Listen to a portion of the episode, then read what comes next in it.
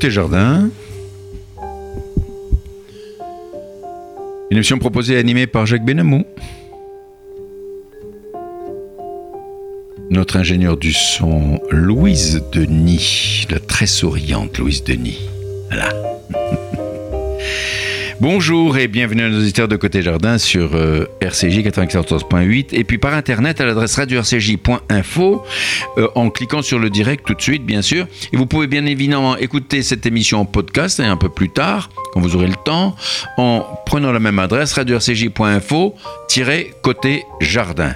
J'ai le grand plaisir d'accueillir aujourd'hui Philippe Gamplovitch, professeur des universités et musicologue, à l'occasion de la réédition du livre de Pierre Goldman, L'ordinaire mésaventures d'Archibald Rompoport, publié aux éditions Séguier, dont il signe la préface.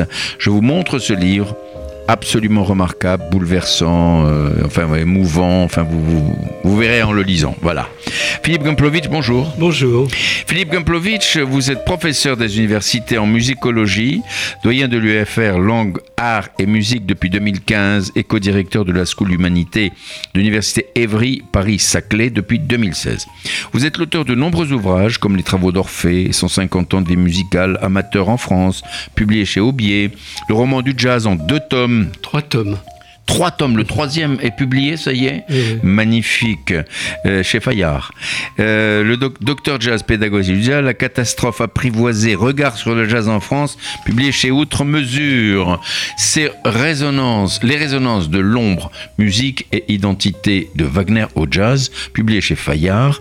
Faiseur d'histoire pour une histoire indisciplinée, publié aux presses universitaires de France, sans compter les très nombreux articles autour de la musique, publiés dans de célèbres revues. Je ne parle pas votre participation à de nombreux colloques en France et à travers le monde, la plupart tournant autour de la musique. Mais aujourd'hui, à l'occasion de la réédition du livre de Pierre Goldman, L'ordinaire mésaventures d'Archibald Rompoport, publié aux éditions Séguier, vous y joignez une préface si remarquable que l'on pourrait à elle seule la prendre pour une nouvelle en la lisant véritablement.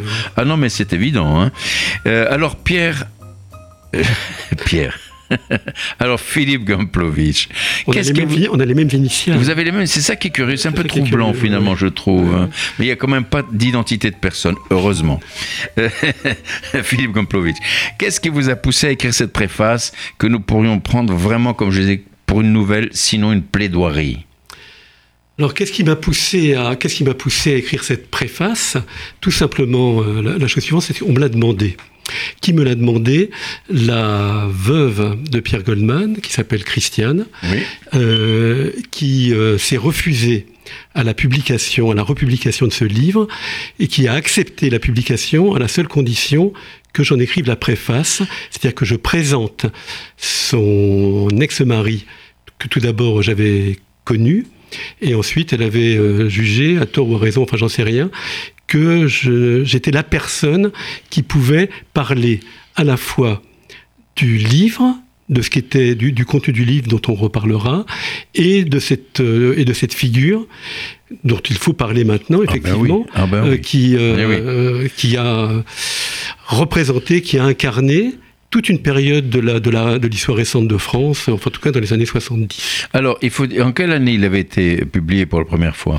Il a été publié en 1977, je crois bien. 77 et puis depuis, il a été épuisé et puis il n'a plus été réédité, bien sûr. Voilà, peu, édité jusqu'à un moment où un éditeur euh, courageux, comme on dit, enfin qui s'appelle Jean mmh. Le Gall, le, mmh. patron mmh. de de Séguier, a trouvé le livre et euh, s'est mis en tête de le publier parce qu'il est tombé tout simplement amoureux du texte. Ah, c'est ça que je, c'est ça que le texte. C'est ça que, je vais répéter souvent dans votre émission, mon cher Jacques. Oui. Le texte, ce roman est absolument exceptionnel, unique, singulier. L'écriture, l'écriture, on va en reparler, ça c'est tout à fait évident. Pour revenir à Pierre Goldman, est-ce que vous l'avez connu personnellement? Oui, je l'ai connu.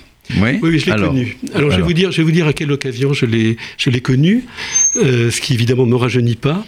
Oh. Euh, enfin bon, j'ai l'air jeune tout de même. Mais vous êtes jeune, enfin quand même. Donc, euh, bon, tout d'abord, je l'ai connu au moment du premier procès d'assises. Je crois que ça devait être en 74. Mhm. C'était hier. Des amis, euh, oui, oui, oui c'était hier. Oui, des, des, amis m'avaient emmené à ce, à ce procès. C'était un ami à eux, des gens qui appartenaient à la même mouvance gauchiste. Mmh. Il faut en parler de l'époque. Il fallait faire masse à l'intérieur du procès. Ça, c'est une première chose. Ensuite, à sa sortie de prison, à sa sortie de prison, euh, il a écrit ce livre qui a été un énorme succès. Il avait commencé à l'écrire en prison, je oui, pense. Oui, oui. Non, mais je pense le premier livre qui s'appelle ah Souvenirs obscurs. Oui, d'un juif polonais né en France, qui a fait 80 000 exemplaires, qui a été le, livre de chevet de, de, plein de gens, un livre qui a qu'on qu plébiscité Pierre Mendès France, Yves Montand, Simone Signoret, François Mitterrand, enfin toute la planète intellectuelle des années, de la fin des années 70 a été de gauche, oui, mais pas simplement. Hein. André Malraux, également, hein, qui n'était pas de gauche à ce moment-là, euh, qui a été ministre de la Culture, ont été fascinés à la fois par ce livre, parce que ce livre disait, et par la personnalité. Alors, justement, euh, qui était Pierre Goldman? Alors, Pierre Goldman, c'était un. D'abord, c'était un fils de résistant. Oui. Euh, il était né pendant la guerre. Il est né pendant la guerre, il est né à la fin de la guerre. Euh, ses deux parents étaient euh, responsables de la résistance juive communiste à Lyon pendant la guerre. Sa mère l'a caché dans, dans, dans, dans, son berceau, elle cachait des tracts dans son berceau. Il a été je, parle de berceau et j'associe euh, sur le mot, bercé par, euh, par, ces, histoires de, par ces histoires de résistance. Mmh, mmh. Euh, sa mère est ensuite retourné en Pologne, les parents sont séparés, il a été élevé par sa belle famille, et, euh, et ensuite il a, il a fait des études, euh, il a, il a eu une scolarité assez... Un peu chaotique, hein, assez quand chaotique, même. Oui, oui, oui, tout à fait. Oui, très chaotique. Mais il a fini par une, une agrégation de philosophie. Oui, enfin, il a fini par, par, par en tout cas un grand diplôme, oui, oui. Euh, passé en prison, euh, voilà. Et c'est quelqu'un pour... alors, voilà. Donc, ce livre, je réponds à votre question, Souvenirs obscurs, en tout cas pour la génération de jeunes juifs à laquelle j'appartenais, c'était quelque chose d'absolument euh, extraordinaire. Pour la première fois, un, quelqu'un euh, venu euh, de, qui était un guerriero, hein, il, avait fait la révolution au Venezuela, il avait été... On va en parler, ça, de, de, de, cela, oui. Son, son, livre, Les Souvenirs, là. Donc, oui, oui. donc son, son, son le, ses souvenirs obscurs disaient que tout ça, il l'avait fait parce que juif, que sa révolte venait de sa judaïté et qu'il était une figure de juif tout à fait extraordinaire, hors norme, une figure, une figure d'irrégulier, quelqu'un qui à la fois avait tâté de la délinquance, c'est vrai, qui par ailleurs avait une force intellectuelle réellement, euh, réellement considérable. Mais alors, c'était un homme à part. Mais alors, comment a-t-il pu devenir le personnage sulfureux qu'il est devenu Était-il nihiliste euh, Non. je vous réponds simplement. parce que j'ai pas répondu à votre question tout à l'heure. Non. J'ai pas répondu à votre question tout à l'heure.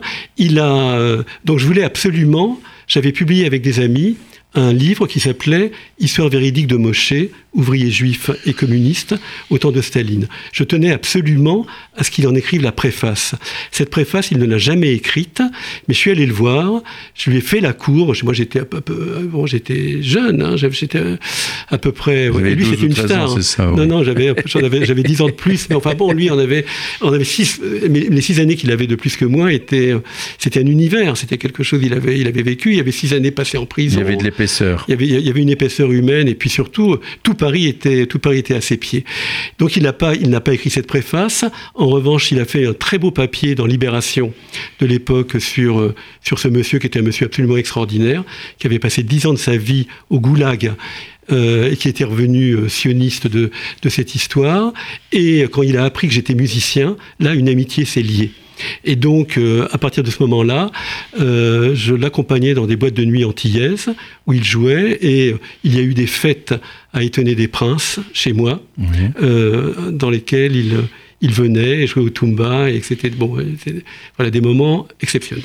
Exceptionnels. On va reparler de la tumba dans un petit moment, mais dans votre remarquable ouvrage, je dis remarquable parce qu'elle est remarquable. Vous écrivez ivre d'histoire. Il avait pris au pied de la lettre un mythe royalement servi par l'histoire, la Révolution. Et pourquoi? Qu'évoquait-elle pour lui, la Révolution? Il parlait de la Révolution française, de l'époque de 1789. Non, non, il parlait de toutes les révolutions. C'était à la fois, c'était le fait que le monde ça aussi, je veux dire, là, on parle d'un monde qui n'existe plus, hein, parce que euh, on a parlé hors micro des Gilets jaunes, ça n'avait strictement rien à voir avec tout ça, strictement. Le, euh, Pierre Goldman, comme Régis Debray, qui était son ami, était l'homme, croyait aux idées, et croyait que les idées étaient à même de transformer le monde. Aujourd'hui, ça semble complètement euh, stupide, complètement, complètement impensable, mais en tout cas, les euh, des générations entières euh, s'étaient engagées. Pour lui, la révolution, c'était simplement, enfin simplement, euh, le, je, dirais, un synonyme de, de, justice et bon voilà pour, pour, pas aller plus loin. Et de justice, ça fait. C'est quand même, c'est quand même difficilement compréhensible, ça, je veux le dire. Mais alors, ses parents, jusqu'à quel âge il, il a vécu avec eux? Il a vécu avec eux. Alors, euh, bon, tout d'abord, euh, sa mère est repartie en Pologne. Euh, il a vécu dans la famille de son, de, son père. Son père s'est remarié. il n'était pas très à l'aise, donc il a, il a, fait pas mal d'internats. ensuite, il s'est mmh. Oui, il s'est réconcilié. Il s'est réconcilié avec. Enfin, il est retourné en Pologne. il a repris contact avec sa mère encore une fois, on a affaire à des gens remarquables d'un côté comme de l'autre. Hein. Des gens qui, euh, qui, avaient une épaisseur humaine. Des résistants extraordinaires. Oui, oui. Des gens qui ont risqué leur vie, des gens euh, qui ont, euh, moi je dis, enfin dans cette préface, sa, sa, mère, ma fille, l'appelait Mamie Mitraillette. Ah parce qu'elle avait. Euh, euh la Elle la connaissait Oui, oui, bien sûr. Je l'emmenais en vacances. Non, non, c'était c'était sa, sa, sa troisième grand-mère. Euh, elle avait attaqué euh, avec un groupe de partisans un, un, commissariat de police la dernière année de la guerre euh, parce qu'il y avait des miliciens qui étaient. Enfin, c'était quelqu'un. C'était des gens qui euh, n'avaient pas peur de risquer leur vie. Elle a réussi à s'en sortir. oui, oui, oui, oui. Elle était. Mais c'était une chef. C'était vraiment une responsable. Et, donc, donc pour pour euh, Pierre Goldman, c'était une sacrée hérédité. Oui, c'était une c'était une sacrée hérédité. C'était à la fois un modèle, c'était à la fois un mythe. C'est vrai. Il fantasmait beaucoup là-dessus sur. et oui, enfin, c'était il fallait, il lui fallait s'identifier à cette génération de juifs combattants. Oui, c'est ça, tout à fait. Alors, on va aller un petit peu plus loin. Euh, qu'est-ce qui a poussé vers l'Amérique latine? Qu'est-ce qui l'a poussé vers l'Amérique latine? Était ce bouillonnement révolutionnaire justement permanent qui régnait? Il était au Venezuela, à Cuba, aux Antilles, etc. Alors, qu'est-ce qui Pourquoi il a été jusque là-bas? Il était en France, pour... Oui, il était en France. Alors, alors, il avait le même. Alors, il avait coutume de dire moi, je suis allé jusqu'au bout il n'y a pas beaucoup de personnes qui... qui au bout de quoi Mais au, bout, de quoi Au bout de l'engagement révolutionnaire, au bout de l'engagement, au bout du raccord avec ses idées. Il y a une autre personne qui a fait le même chemin que lui, qui était euh, promis à Normal Sup, euh, issu d'une famille euh, extrêmement bourgeoise, c'était Régis Debray. Oui. Un Régis Debray a passé des années en prison euh, en, Bolivie. Euh, le, bon, l'idée, c'était, c'était l'idée. Euh, encore une fois, c'est, vrai qu'aujourd'hui, ça semble incompréhensible. C'était que le, tout était bloqué en France que le prolétariat ne pourrait pas, ne, ferait rien, et que les foyers de la révolution, c'était l'Amérique latine. Donc c'était Cuba, c'était Che Guevara. Donc il est parti. Euh, il voulait importer la, révolution euh, d'Amérique latine en France, c'est ça Non, d'abord il voulait. C'était quand même très, très ambitieux. D'abord il voulait la faire là-bas. Il est parti. Il avait des amis.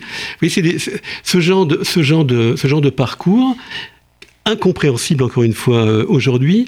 Je sais que j'ai du mal peut-être à être compris par vos auditeurs, mais euh, non, non, mais vous dites ce que vous avez à dire. Non, je dis ce que j'ai à dire. Effectivement, c'est des c'est des parcours pleins de, de générosité, d'idéalisme. Euh, qui ont eu pour conséquence des, des amitiés indéfectibles voyez, c'était justement, comment il a rencontré Régis Debray? Bah, Il l'a rencontré à sa libération, après la Bolivie, ou avant? Ça, je ne saurais pas vous le dire. Je crois que, mais en tout cas, ils étaient, euh, ils étaient très proches. Et, Régis Debray a écrit un livre magnifique euh, qui s'appelait Les rendez-vous manqués de, de, de, Pierre Goldman, où il raconte effectivement la, cette, cette euh, comment dire, cette, ce, parcours, cette, oui, ce ce, désir, ce désir d'histoire. Parce que l'idée, c'était que l'histoire, euh, on pouvait la changer, l'histoire, on pouvait. Euh, Mais c'était pas un peu de la mégalomanie finalement, tout ça? Pourquoi, alors, pourquoi vouloir, pourquoi vouloir importer une révolution dans un pays où ça tourne à peu près globalement non, mais il y a eu, il y avait, correctement quoi? non mais il y avait eu mai 68 entre temps, ça, oui, tournait pas, ça, tournait pas non plus. Non mais il, ne voulait pas importer la révolution, il voulait, je vous l'ai dit, il voulait, surtout, euh, il voulait surtout avoir affaire à des, euh, à des vrais révolutionnaires. Euh, Goldman, Pierre Goldman considérait que mai 68 c'était un truc de rigolo. On allait très vite. ah bon carrément? Oui oui, c'était un petit truc de rien du tout. Donc il lui fallait, il lui fallait quelque chose de plus, une liqueur plus, une liqueur plus, euh, plus corsée, plus consistant, un alcool plus, plus fort. Voilà. Alors Philippe Gomplovitch, et puis sans activité lucrative, Pierre Goldman, ni ressources, il se lance dans le banditisme, mais Rien de révolutionnaire dans ce cas. Il est accusé de meurtre de deux pharmaciennes et d'avoir blessé un policier. Il sera, malgré ses dénégations, condamné à la prison à perpétuité et passe pour un héros auprès de ses camarades, qui crée un comité, ça c'est intéressant, qui crée un comité justice Pierre Goldman. Il n'est pas d'accord avec cette idée et demande la dissolution de ce comité sous plusieurs prétextes et notamment il écrit Je ne veux pas de publicité, notamment. Hein. Je veux que l'on songe à tous les prisonniers et non pas seulement à moi-même. Était-ce vraiment un excès de générosité. Oui, oui, oui, oui, oui. Non, puis il voulait pas n'importe comment qu'on parle en son nom. Euh, il avait récupéré, il avait récupéré sa parole. Mais euh, je reprends ce que vous avez dit. Euh, les, alors plusieurs choses. Hein. Tout d'abord, les actes de banditisme, les actes de hold-up à main armée, il les a revendiqués. Oui. c'était pourquoi C'était alimentaire ou bien c'était alimentaire. Oui, c'était alimentaire. et puis bon, il frayait avec le milieu guadeloupéen. Oui, c'était encore une fois, c'est quelqu'un qui est qui était hors norme. Euh, ensuite, euh, en ce qui concerne les, deux pharmaciennes et l'agent de police euh, qui naît, d'une part, il a été gracié dans un, deuxième, dans un deuxième procès à Amiens, et, et, pour moi, c'est, enfin, je veux dire, c'est tout simplement, c'est une fausse accusation. Il était innocent. Oui. C'est pas lui qui avait tiré sur la pharmacienne ni sur le, policier. Non. non. il était incapable de, il était incapable d'une telle violence. Il était profondément incapable d'une d'une telle violence. Euh, il était, euh, je crois qu'il qu'il était allé au bout de lui-même avec euh, avec les hold-up. Euh, il est, a connu un moment d'intense. C'est quelqu'un qui était très intense, hein, qui était capable à la fois de de moments de très grande exaltation, de moments de profonde mélancolie. Donc il avait quelque chose en lui qui euh, réunissait des, des aspects très contradictoires. C'était un être déchiré, comme alors on peut dire comme les génies, comme les fous, comme les. Euh, Mais c'était pas de la désespérance tout ça. Il y avait une forme de. Ce nihilisme, c'était volonté de, de, de j'allais dire de, presque de tuer, puisqu'il l'écrit dans son roman. En tout cas, il, il, est, il est accusé dans son roman euh, euh, L'ordinaire mésaventures d'Archibald Rapoport. Euh, il, raconte toutes ces histoires. Alors, pendant son séjour... Attendez, non, non, là, je reprends, parce que c'est important. Il, ce roman est un pur roman. Oui. Hein ce, roman, ce roman est un roman. C'est un roman qu'il a, euh, euh, dans lequel il, euh, il écrit avec beaucoup de culot. Il brosse le portrait de quelqu'un qui pourrait lui ressembler, mhm. mais qui ne lui ressemble pas. Pas lui, bien sûr. Hein bon voilà, qui s'appelle Archibald Rapoport, et il écrit un livre à la Garcia Marquez, un livre incandescent, mhm. un livre qui a des, des formules absolument fulgurantes, et qu'aujourd'hui, euh, on lit comme un roman. Donc euh, à l'époque, il est vrai que certains y ont vu une confession cryptée, mais euh, c'est-à-dire une, il s'accuse, mais je veux dire, il n'avait aucune raison de, s'accuser, il était encore en prison, mais ça marque pour moi ce, roman une caractéristique profonde qui était la sienne, à savoir une liberté d'esprit incroyable. Alors, justement, si vous voulez, pendant son séjour en prison, il va écrire donc, le premier livre, Souvenir obscur d'un juif polonais né en France, qui sera vendu à, vous avez dit, 80 000 exemplaires. Et puis, il commence l'écriture donc de Archibald Rapoport, cette histoire-là, l'ordinaire des aventures d'Archibald Rapoport qui est réédité aujourd'hui, euh, que d'aucuns considéraient comme un brûlot. Ces pages sentent un peu le soufre. Alors pourquoi Pierre Goldman raconte-t-il dans son roman avec force détail l'assassinat des policiers, des magistrats et de l'avocat? Pourquoi? Et, euh, bah, Comment se fait-il qu'il soit, il soit pris dans, cette écriture? Il est, C'est lui-même qui se, se, met une nasse autour de lui pour raconter cela. voyez? Alors, et en, plus, et en plus, il rajoute dans ce roman qu'il a horreur de la mort. Oui. C'est quand même paradoxal. Oui, mais il était, euh, il était extrêmement paradoxal. Il écrit un livre, encore une fois, un livre plein de, plein de bruit et de fureur, comme pourrait en écrire l'écrivain qu'il mettait au-dessus de tous les autres, Garcia Marquez. C'est une espèce d'épopée, de fresque. Euh, il est un peu, ça pourrait être du, du, du, Jean Genet.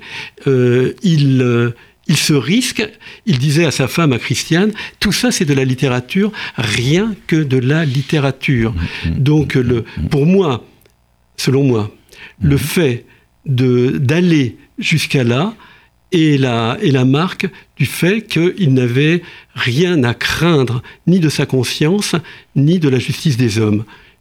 Il était libre par rapport, par rapport à ça. Maintenant, là où je vous rejoins, Jacques, c'est que ce livre sente le soufre, mhm. que ces pages soient euh, par moments très difficiles. Et je veux dire, je vais vous dire une chose. Aujourd'hui, par rapport à ce qu'on lit dans les polars, avec des gens qu'on ou, ou, qu'on écoute à la radio, avec des journalistes découpés à la tronçonneuse, avec je ne sais quoi, vous voyez, c'est un livre carrément, euh, c'est un livre pour, euh, pour c'est un livre carrément pour enfants. Vous non, vous ne dites pas ça. Il faut dire que ce livre fait peur ah et inquiète le lecteur. Pourquoi, il a choisi ce registre Alors écoutez, euh, euh, à l'époque, il y, a quand même 40 ans pratiquement, euh, une quarantaine d'années qu'il a été écrit.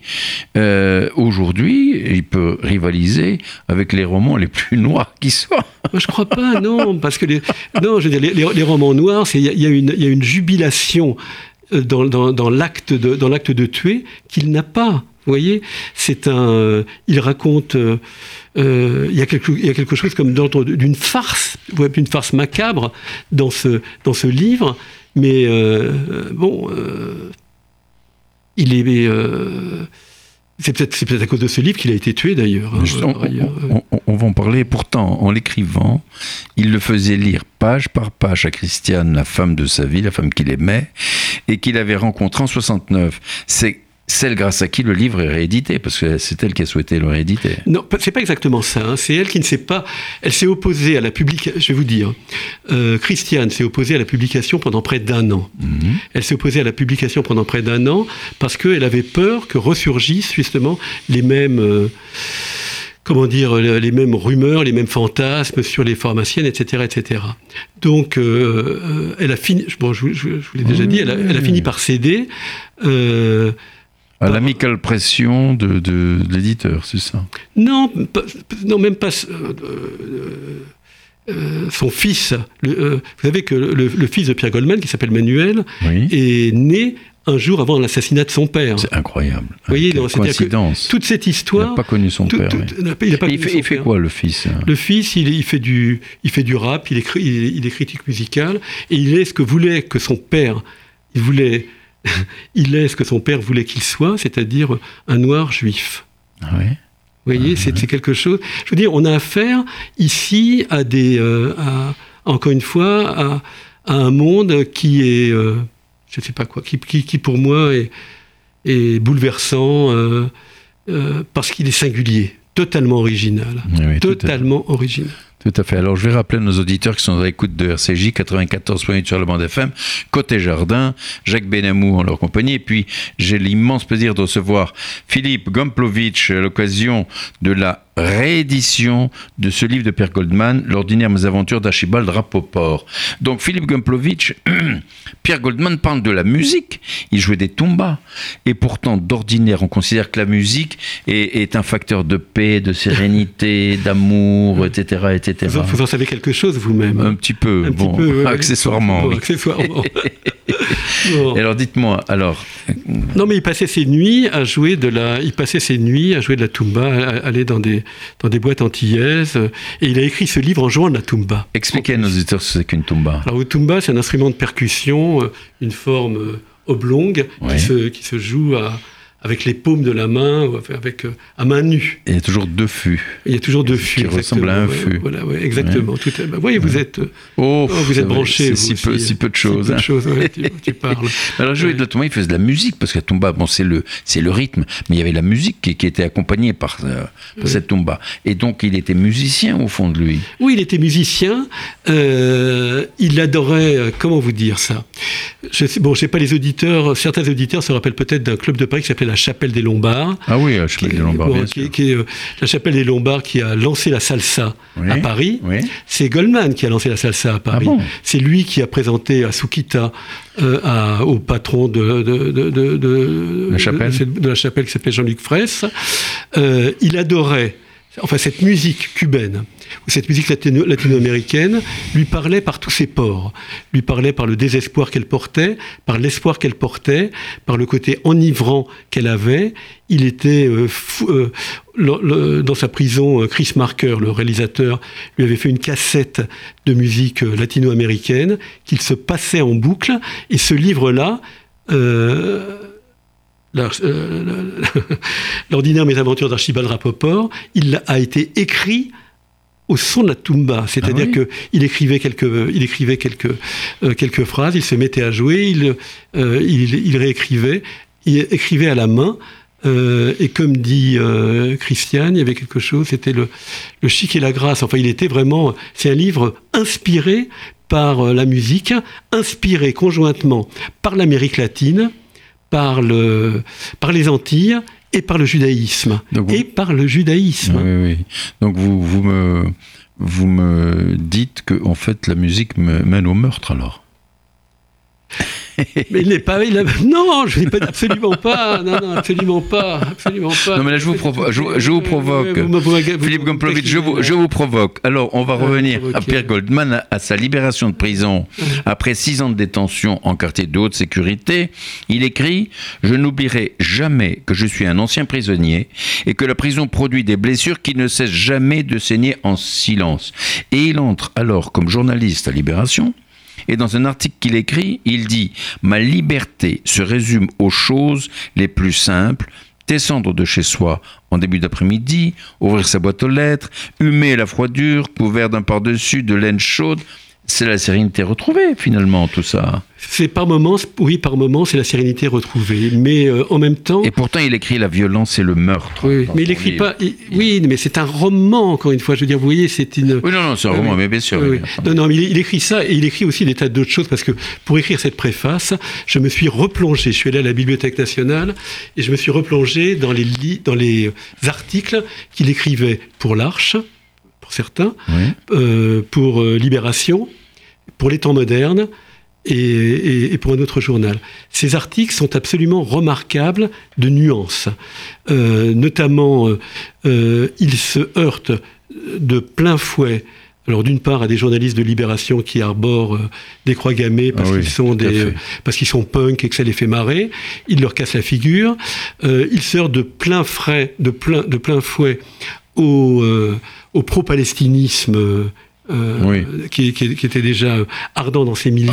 Et il écrit, il écrit des choses absolument remarquables là-dessus, vous voyez, sur le destin conjoint. Euh, très simplement que les, euh, les, deux peuples ont le droit de vivre et que la justice vaut qu'on n'oublie pas ni le peuple juif d'Israël, ni le peuple palestinien.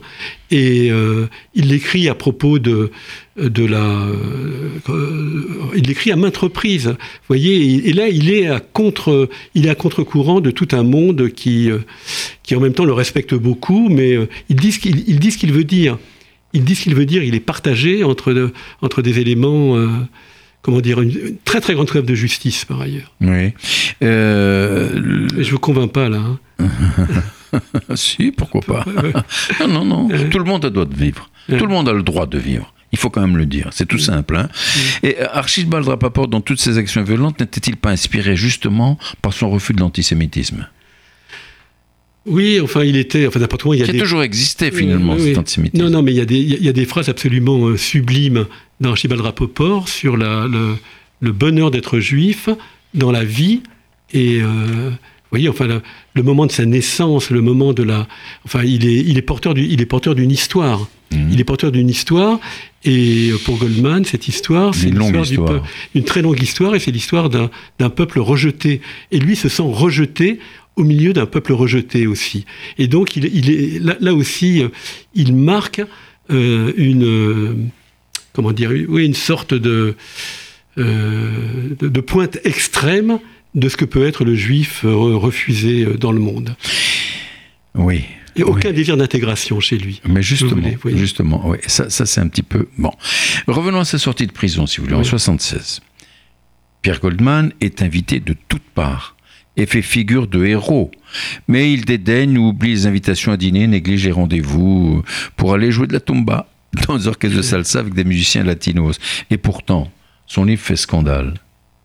Oui. Alors ben, il, est invité partout. On reconnaît, on le reconnaît alors comme écrivain, comme personnage, comme comme quoi on le reconnaît finalement? Ben, on le reconnaît, si vous voulez, comme révolutionnaire, comme oui, ben, comme tout, je, comme tout, je dirais.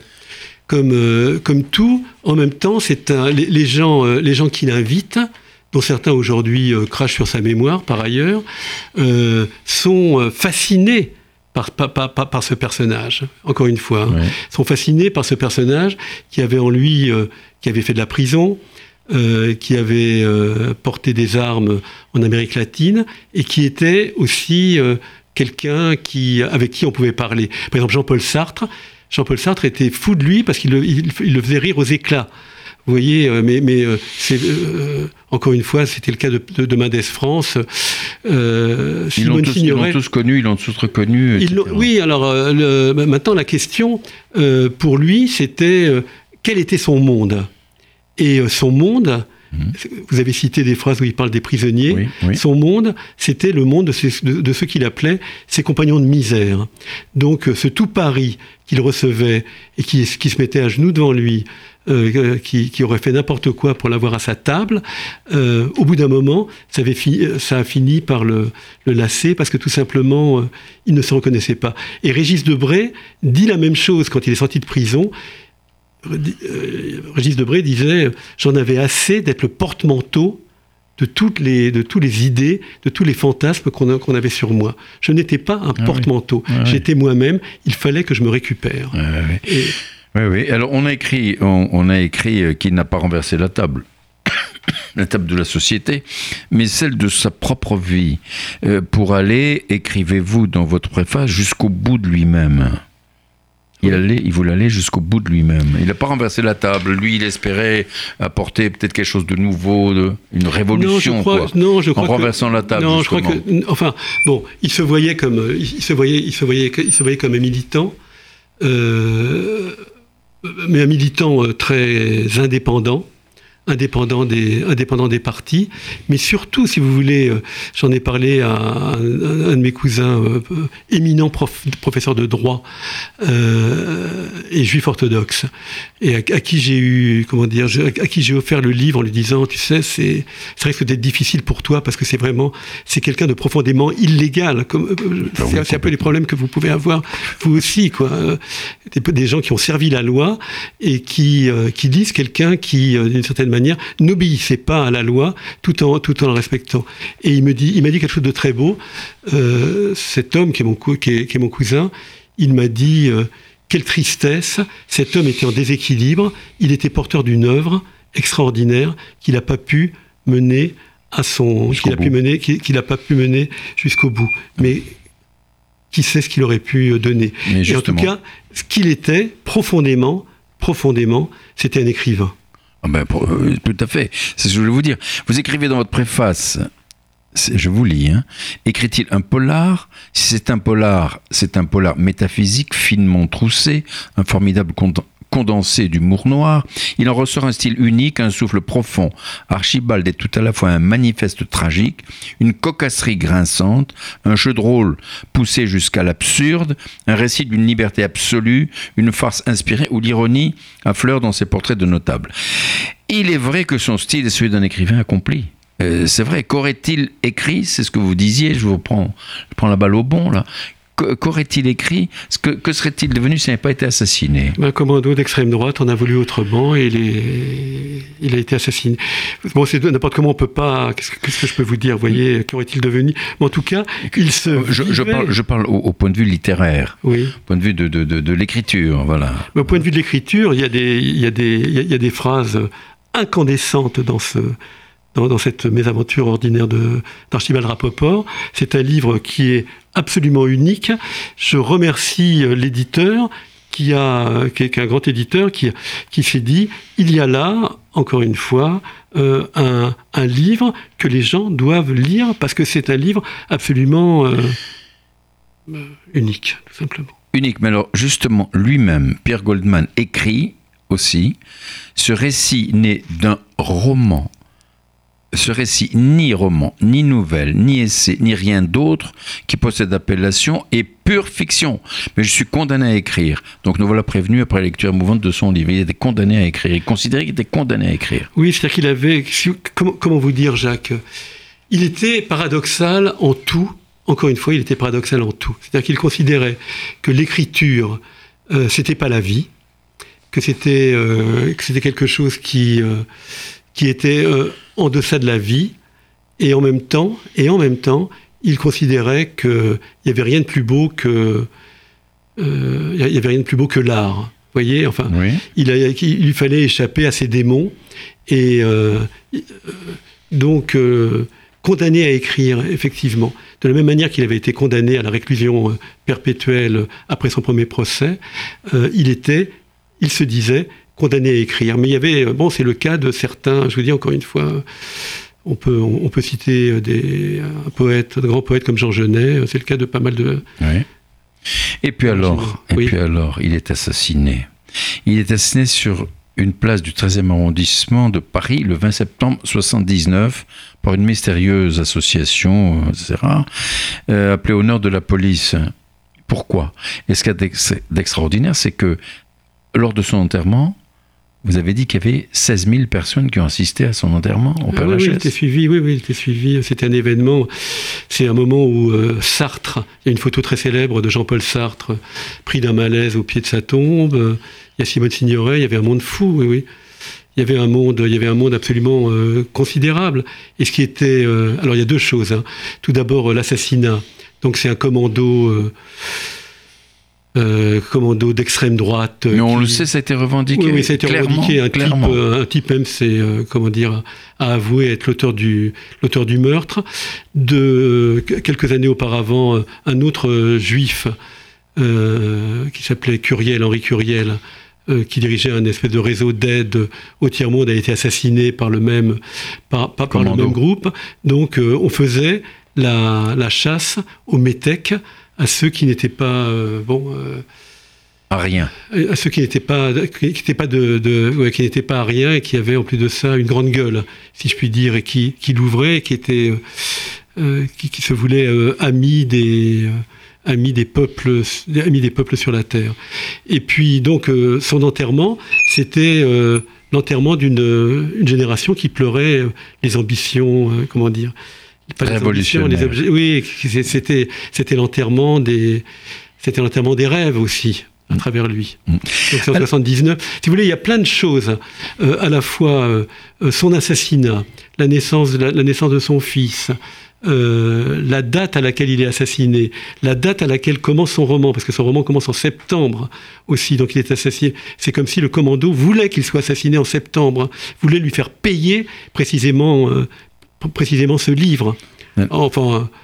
Mais alors, justement, je, je, saisis votre, dernier mot. L'ordinaire avant, mes, pardon, aventures d'Archibald Rapoport n'a-t-il pas été en même temps son chant du cygne? Beaucoup de lecteurs n'ont pas hésité à assimiler Archibald à Pierre Goldman, et un grand hebdomadaire a écrit récemment Pierre Goldman a-t-il été tué à cause de son dernier roman? Voilà. Non, mais chant du cygne, non, parce que le chant du cygne. Euh, mais non, mais, involontaire, Pour moi, c'est un premier. Euh, pour, pour, moi, c'est pour moi, c'est simplement euh, un, un, premier roman. Euh, le euh, bon, l'article que vous, que, vous, que, vous citez de l'Obs, du Nouvel Obs, c'est un article Enfin, vous, voulais pas le citer. Hein. oui, vous voulez pas le citer. Oui, il fallait pas le citer. Le, un article, bon, l'article est, l'article est accrocheur. Euh, enfin, le titre de l'article est accrocheur. Mais il y a effectivement quelque chose. Euh, euh cet homme est un, cet homme est un mystère cet, homme, est un vrai mystère. Cet homme est un vrai mystère. Et vous, alors, cher Philippe Kamplovitch, comment, en dehors de la remarquable préface que vous avez euh, revécu cette histoire, comment avez-vous revécu cette histoire? Qu'avez-vous actuellement sur le D'abord, comment avez-vous revécu cette histoire? Moi, cette histoire, je l'ai revécue comme une plongée dans, ma, dans, les années de ma jeunesse. vous voyez, parce que je me suis effectivement, on était proche de lui, euh, à plus d'un titre, euh, et je voulais comprendre cette époque en même temps.